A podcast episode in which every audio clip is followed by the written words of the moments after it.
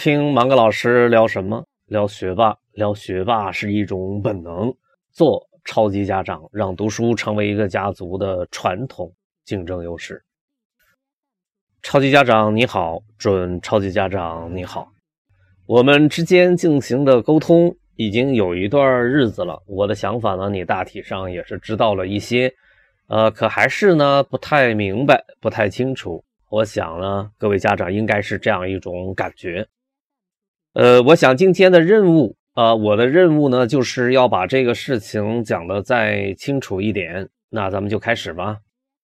我想对于中国的教育呢，做一点小工作，因为我在二零一四年呢，呃，加入了一个教育互联网的创业公司啊，专门来研究下一个阶段的教育，为教育进入信息时代做些工作啊。这个就是我们这一家教育创业公司的啊这个任务。啊，当然，自从我一九八九年从湖南师大毕业之后，我陆陆续续的做了一系列的教育实验，因此呢，关于教育，我还是呃可以自豪的说，啊，我研究了它三十年，啊，还不算我自己读书的日子，呃，这一段时间其实有了一些突飞猛进的一些想法，呃，你们可能没在意，呃，可是对于我来说呢，它的确是意义非凡。进展相当的大，相当令人满意。第一个意外是我发现了一个显而易见的事实，即学霸是一种本能。第二个惊喜是，通过近一年时间的努力呢，我终于找到了我为之服务的群体的社群之和。啊，一个社群要能够被组织起来，呃，就需要一个有凝聚力的、有号召力的 MTP。啊，这个 MTP 是什么呢？我找到的这一句话就是让读书成为一个家族的传统竞争优势。要取得一个家族的这个竞争优势，纵观人类发展史，要么靠拳头，要么靠读书，要么二者兼而有之，没有第四条路径。呃，这第二个惊喜让我特别的兴奋啊，因为之前我已经决定要发明。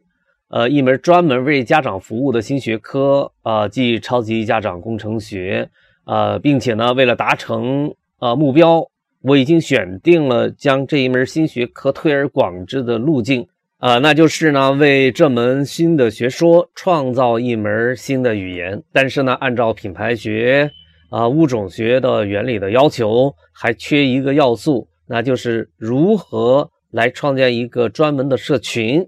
因为一门语言呢，或者一个物种要实现生存、要扩张，就必须拥有一个足够大的这个种群。直到某一天，这句话从我的脑海里边冒了出来。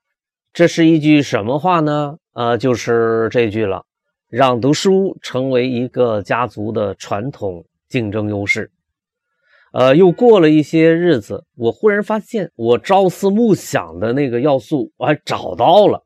这正是我想要的，这也正是超级家长大人们想要的。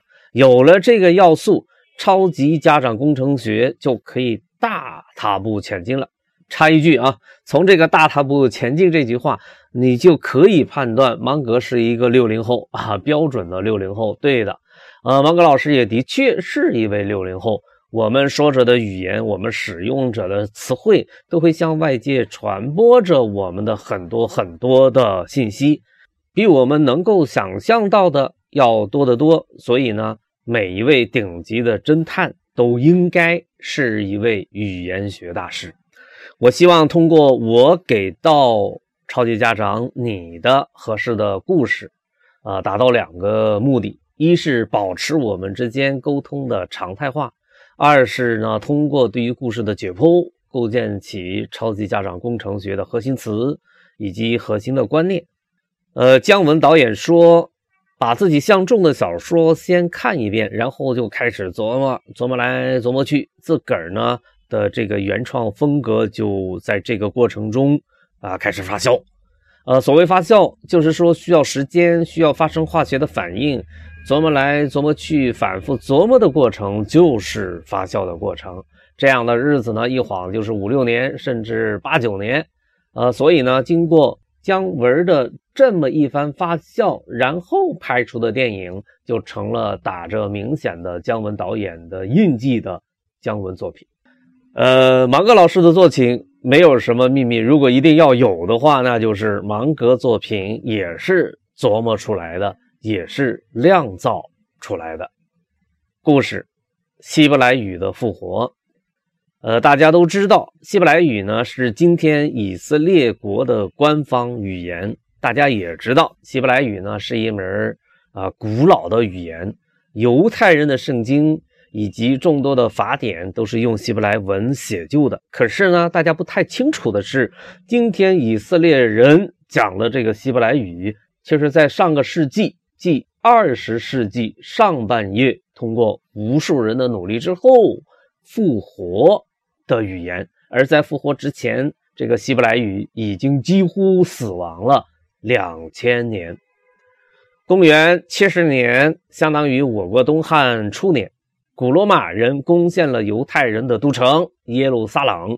从那之后呢，犹太人开始散居在世界各地。在以色列建国之前，这段时间被称之为犹太人的大流散时期。在这个时期，散居于世界各地的犹太人，要么说着各地的语言，要么说着这个本民族的语言与当地语言交叉影响而产生的新的语言。于是乎，久而久之，就形成了一个民族使用多种语言的这样一个独特的现象。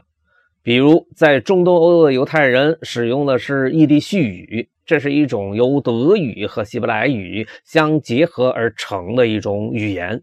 在西南欧和拉丁美洲的犹太人一般讲拉迪诺语，这是由希伯来语和西班牙语混合而形成的犹太新的语种。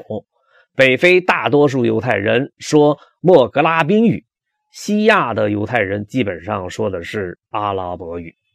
从那之后呢，希伯来语事实上。只有在很少的人、很少的特殊的场合还在使用，比如犹太教拉比们在举行宗教活动和祈祷时候仍然在使用。另外呢，还有一些学者们和基督教神职人员在研究古代历史和宗教时作为书面语言而使用。希伯来语作为一种生活用语已经死亡，这种状况呢一直延续了两千年，直到一个人的出现，它才开始慢慢的复活起来。今天已经有八百万人在工作、生活、学习当中使用希伯来语，这是人类语言学上的一个奇迹。呃，我们刚刚讲到的这个人是谁呢？他是怎么样一步步让这个死亡的语言又重新复活的呢？呃，这个人叫本耶胡达，是生活在立陶宛的俄国犹太人。呃，他在呢1881年移居到巴勒斯坦。来到巴勒斯坦之后，他决心要做一件前无古人的事情，就是要复活希伯来语。让希伯来语成为犹太人的共同母语，这是一个超级任务。开始的时候呢，没有人相信这个事情会成功，但这一切并没有能够阻挡耶胡达，因为这是明摆着的事情。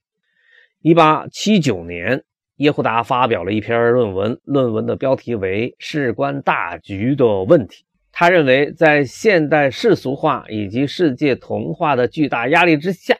犹太民族作为一个民族而生存，面临着一个大的问题，而共同的语言和共同的家园是犹太民族存在的必要条件。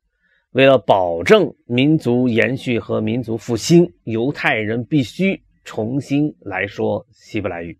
耶胡达是第一个在日常生活中使用希伯来语的人，他身体力行，在耶路撒冷街头走街串巷。啊！宣传希伯来语，动员犹太人在生活中使用希伯来语。他的努力得到了一些人的支持，但是并不是所有的犹太人都把这件事情视为是一件好事甚至有些人还认为这是一件糟糕的事情。比如，耶胡达的行为就遭到了巴勒斯坦正统犹太教徒的敌视和反对，因为在他们看来，希伯来语是神圣的语言，只能在宗教活动中使用，而要将其使用于日常生活中，那就是对宗教的亵渎。在生活中，人们只能使用伊利西语、阿拉米语或者阿拉伯语。啊，当然，他们知道自己是阻止不了这个耶胡达的。于是，他们就向土耳其当局告发，说本耶胡达煽动犹太人谋反。这个本耶胡达为此呢受到了监禁和审判。出狱之后，本耶胡达继续宣传和推动更多的犹太人在生活中使用希伯来语，还动员追随者开始用希伯来语创作文学作品。本耶胡达的坚定信念。和行动，慢慢的在犹太复国运动者群体当中具有了象征意义。耶胡达的个人行为开始有机会成为一个组织的行为。十九世纪，犹太复国运动开始在全球兴起。这一场运动将全球的犹太人动员起来，这是一股强大的力量。在运动的当初，使用哪一种语言作为犹太人的民族语言？复国主义者内部产生了较大的分歧，有的主张用异地续语，有的主张用希伯来语，有的主张用德语。呃，就拿复国运动创始人西奥多·赫茨尔来说吧，他就曾主张多语并存。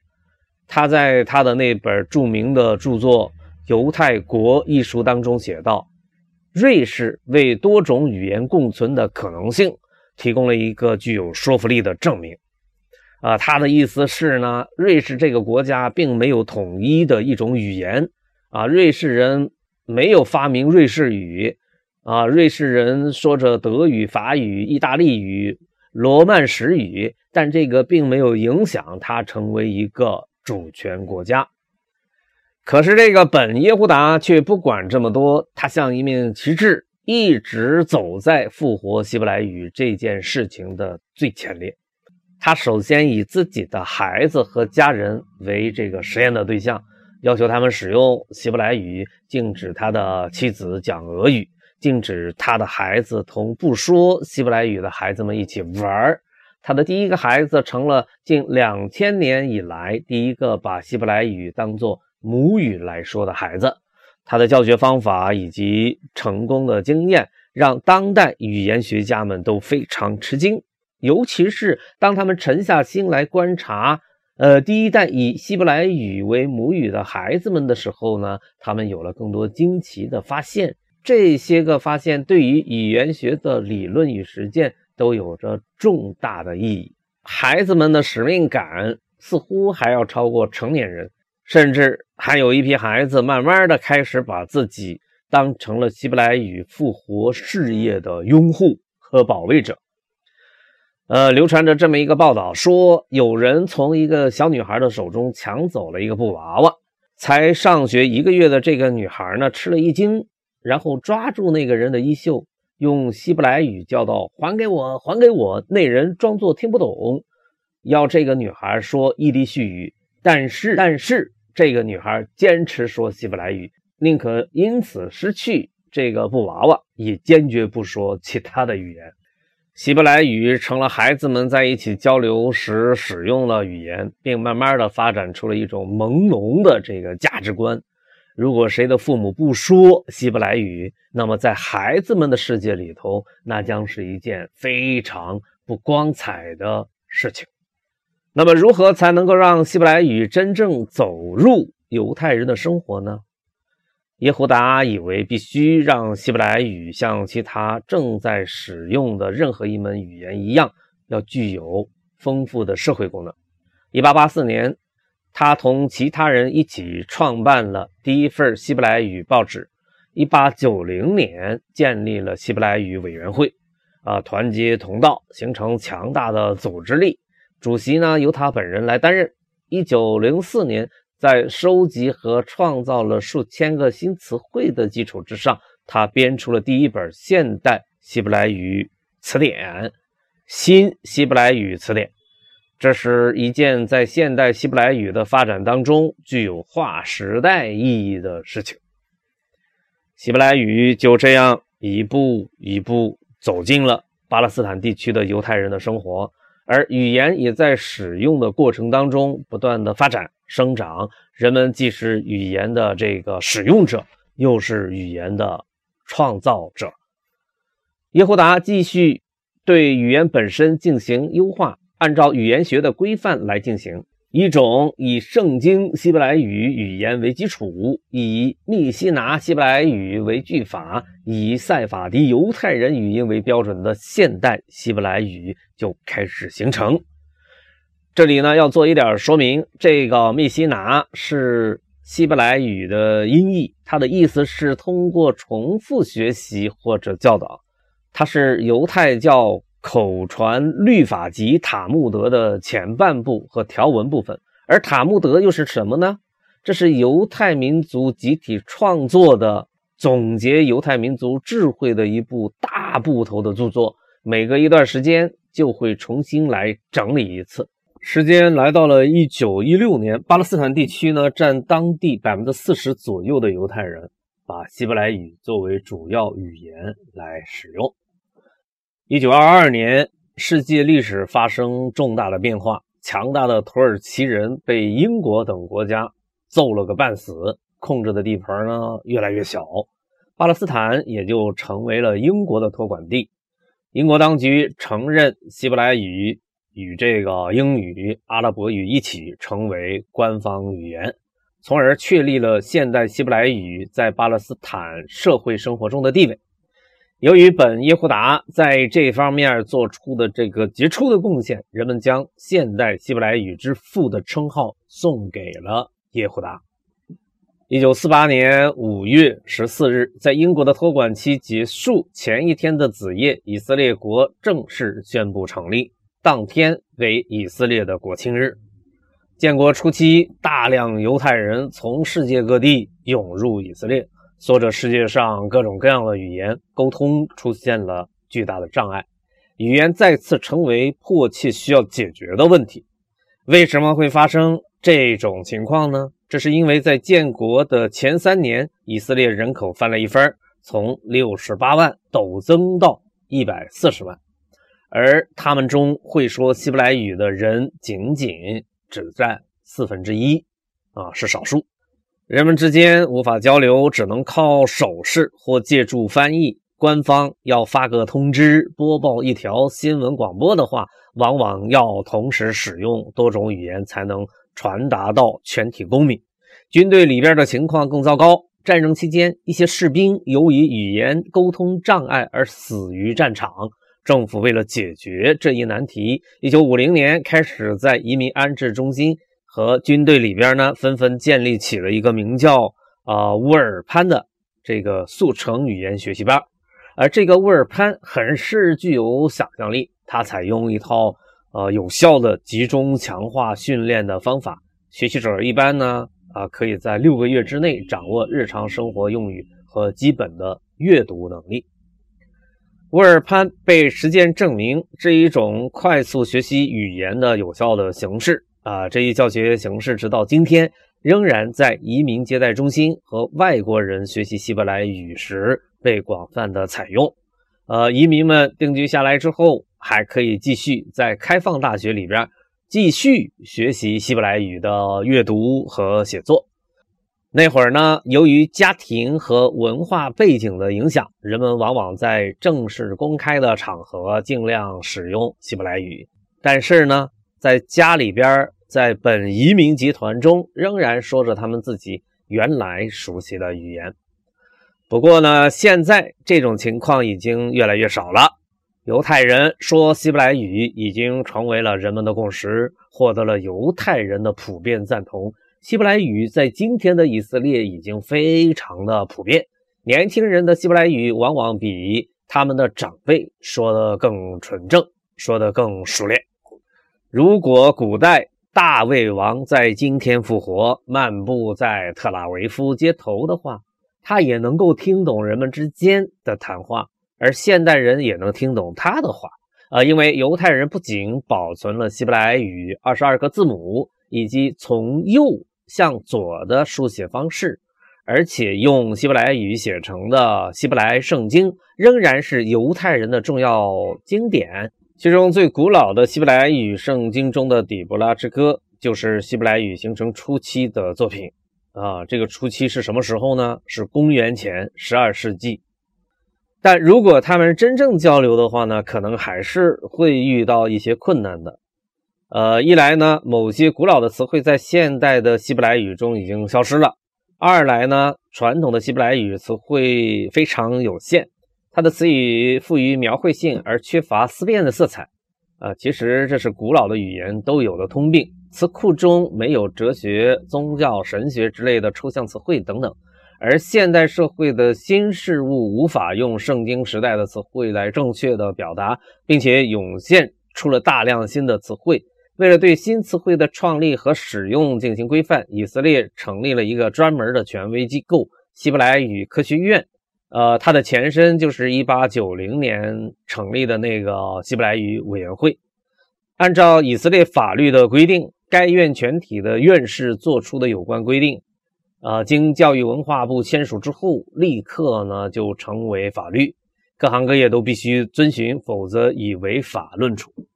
由于历史的原因，在希伯来语复活过程当中，阿拉伯语对其影响最大。许多希伯来语中的单词与阿拉伯语都十分的相似，如“和平”一词，希伯来语读“沙洛姆”。而阿拉伯语读萨洛姆，发音相近，尤其是骂人的话，呃，希伯来语几乎全是从阿拉伯语中如数借用了。其次是英语，如电话、电视等词语的发音完全与英语相同，不过是用希伯来字母书写而已。呃，此外呢，法语、俄语、德语等词汇也被希伯来语吸收。希伯来语的复活不仅创造了语言学上的这个奇迹，还带来了希伯来文化的复兴。它不仅是犹太民族复兴的重要的标志，也是对世界文化的重大贡献。目前呢，希伯来语不仅成为以色列国的官方语言，而且被视为世界上有影响力的语种之一。在美国，希伯来语早已被美国大学委员会认可为大学入学外国语测试的语种之一。其他得到认可的语种还有德语、法语、西班牙语、阿拉伯语和日语等等。而汉语呢，则是在二十世纪九十年代才被认可。故事呢，到这儿呢就讲完了啊。然后咱们看看从故事中我们有一些什么样的发现。分析一：犹太教徒为什么要告发耶胡达呢？因为他们感受到了希伯来语世俗化之后会影响犹太教教会的这些个拉比们的既得利益。人要吃要喝，所以人的局限呢是必然的。一个群体也是如此，个人有个人的领地，群体也有自己的一亩三分地。而当有新的力量来分享这块原本。呃，属于自己独享的权利的时候呢，局限的思想往往就会占上风。受人的局限性的影响，任何人说话做事皆有立场，皆有某种利益的考量，没有绝对的无私，也没有绝对的自私。啊，当然，那些告发耶胡达谋反的拉比们，是不是反对犹太民族的复国运动呢？可能他们是拥护的。呃，但即便如此，也。并不能阻止他们去告发耶胡达，给耶胡达安上一个煽动犹太人反对政府的罪名。你看看真实世界里的故事呢，往往比想象出来的故事更精彩。分析二：最难的事情往往容易达成。呃，这句话呢出自《塔木德》。《塔木德》是一部什么样的书呢？呃，它是一本呢记载了犹太民族大智慧的一部大部头的著作，差不多每隔个一段时间，啊，五十年、一百年都要重新修订一次，因此呢，它是一本不断在修订的著作。呃，复活一门差不多已经弃用了两千年的语言，这是一件看上去不可能完成的任务。但是犹太民族的大智慧当中，却有着最难的事情往往容易达成这样的金句，啊，可不是吗？因为难，所以就少了竞争对手的干扰；因为难呢，就可以有从容的心态来对待手头上的项目，而这种从容的心态是特别有利于创新、有利于发明的。世界上一些特别牛的高科技公司，一般都会在以色列设立他们的研发中心，比如亚马逊、苹果、谷歌、英特尔、微软、高通、三星、联普网等等。分析三。文化意义上的中国人，我们之所以是中国人，主要是由文化基因决定的。这是一个新鲜的观念。中国有着极其丰富的思想资源，我们称之为诸子百家。我们有丰富的历史资源，我们有丰富的词汇资源。是这些个文化上的巨大差异，决定了这个世界上有一大群人叫中国人。他们过春节。他们有祖宗崇拜，他们讲究天人合一，他们中的知识分子遵循儒释道，有天下情怀，有自己独特的一套哲学体系。当一个人说着汉语，用着汉语词汇进行思考交流的时候，他就是一个文化意义上的中国人，这与国籍意义上的中国人是有区别的。分析四：语言错位现象。耶胡达之所以要来复活希伯来语，是因为他认为一种共同的语言能够增强犹太民族的整体竞争力，也能够让每一位犹太人更有归属感。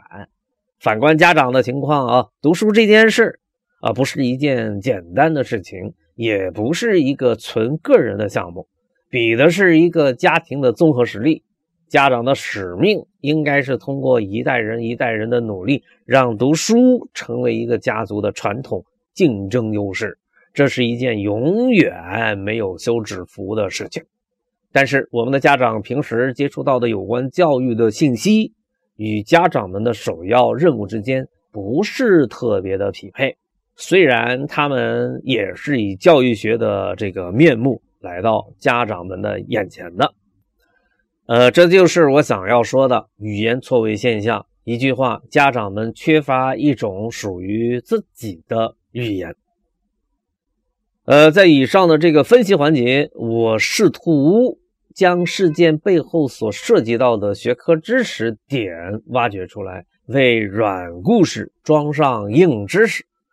而在接下来的这个启示环节，我企图引导我们的超级家长大人们，在一个更加广阔的格局的指引之下，试着养成做总结的习惯。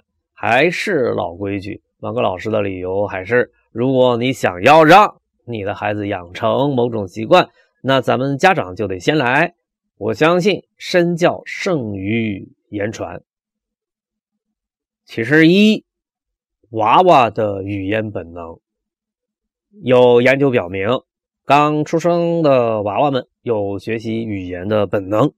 娃娃们不是一张白纸，而是有许多预设的一种存在。语言学大师史蒂芬·平克在他的那本语言学巨著《语言本能》里边指出，所有的婴儿都是带着语言能力来到这个世界上的。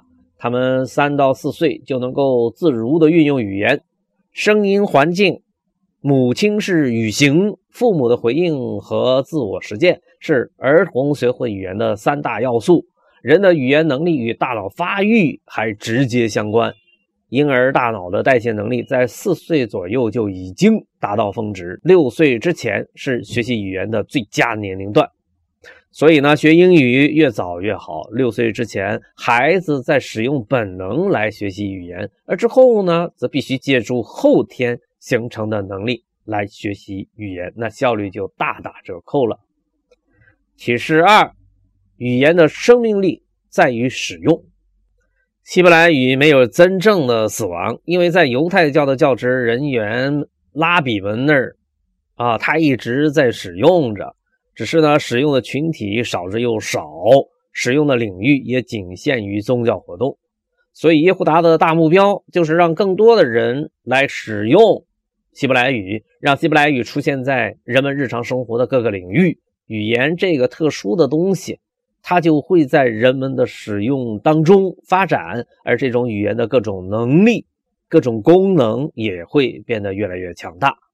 呃，随着工业化的大发展，职业经理人群体发展出了一门专门的语言，叫做 MBA。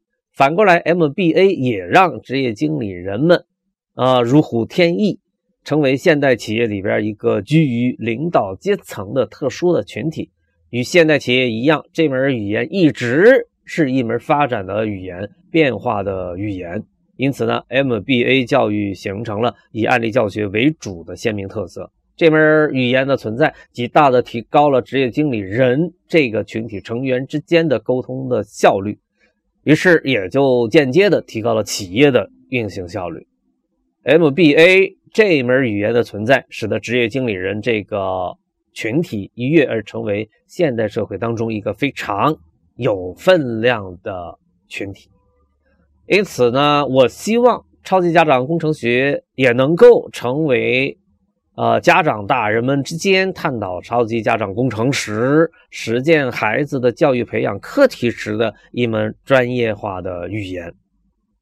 启示三：组织资源。想要把一件事干成，少不了组织资源。复活希伯来语这件事固然有耶和达的坚持，但也离不开。犹太民族的复国运动，尤其是以色列国家成立之后，国家力量在推广和普及希伯来语方面起到了巨大的、不可替代的作用。而我们这个共和国成立之后，动员国家力量来推广使用普通话、推行简化字，也是相当的成功。超级家长这个群体客观存在，但是却缺乏一种共同的语言来把这一群人的智慧或者共同关心的学问。发扬光大，即缺乏组织资源。可能有的家长要说了：“教育学不就是用来研究教育的学问吗？”深究起来，答案恐怕是令家长大人们失望的。我们国家的教育学呢，或者说高校里边现行的教育学，一开始就是从国家建设的角度出发的，是为国家建设服务的。呃，具体来说呢，是为了在我们国家实现工业化而建立起来的。上世纪啊，也就一九五二年啊，院系调整的时候呢，北大的地理系都差一点儿被灭掉了。后来还是朱可桢向周总理汇报之后，才得以保留下来的。对于将教育带回以人为本的轨道啊，还有很多旧的观念需要修正，还有许多新的课题需要研究。超级家长工程学是从家长的需求出发的。是首先为了家长的需求而服务的。读书是一项接力赛，每一代人都有责任跑好自己的那一棒。呃，近日啊，很多家长来问，什么是满级，如何保研？我的第一反应是赶紧回答，这是一个好问题，家长就该参与到这些个课题里边来。呃，多数呢，家长只关心高考。不那么关心孩子在本科阶段的学习，我以为这是一个特别不划算的事我以为高考之前的那些学习都是播种期的学习，读本科才刚刚来到收获季，只问耕种，不问收获，这既不科学也不经济。超级家长大人们，你属于哪一类家长呢？启示四。科学范式谈到科学，我们这个民族花了一百年来学习这个东西。我以为呢，我们仍然没有真正拿到科学这个武器，尤其是对于全民族而言。为什么要学习科学范儿呢？不展开来谈，今天啊，这是超级家长工程学的一个任务。呃，今天咱们只讲一个侧面，科学教会我们如何来继承和发展。不遵照科学范式来工作。任何一门学问就难以继承和发展。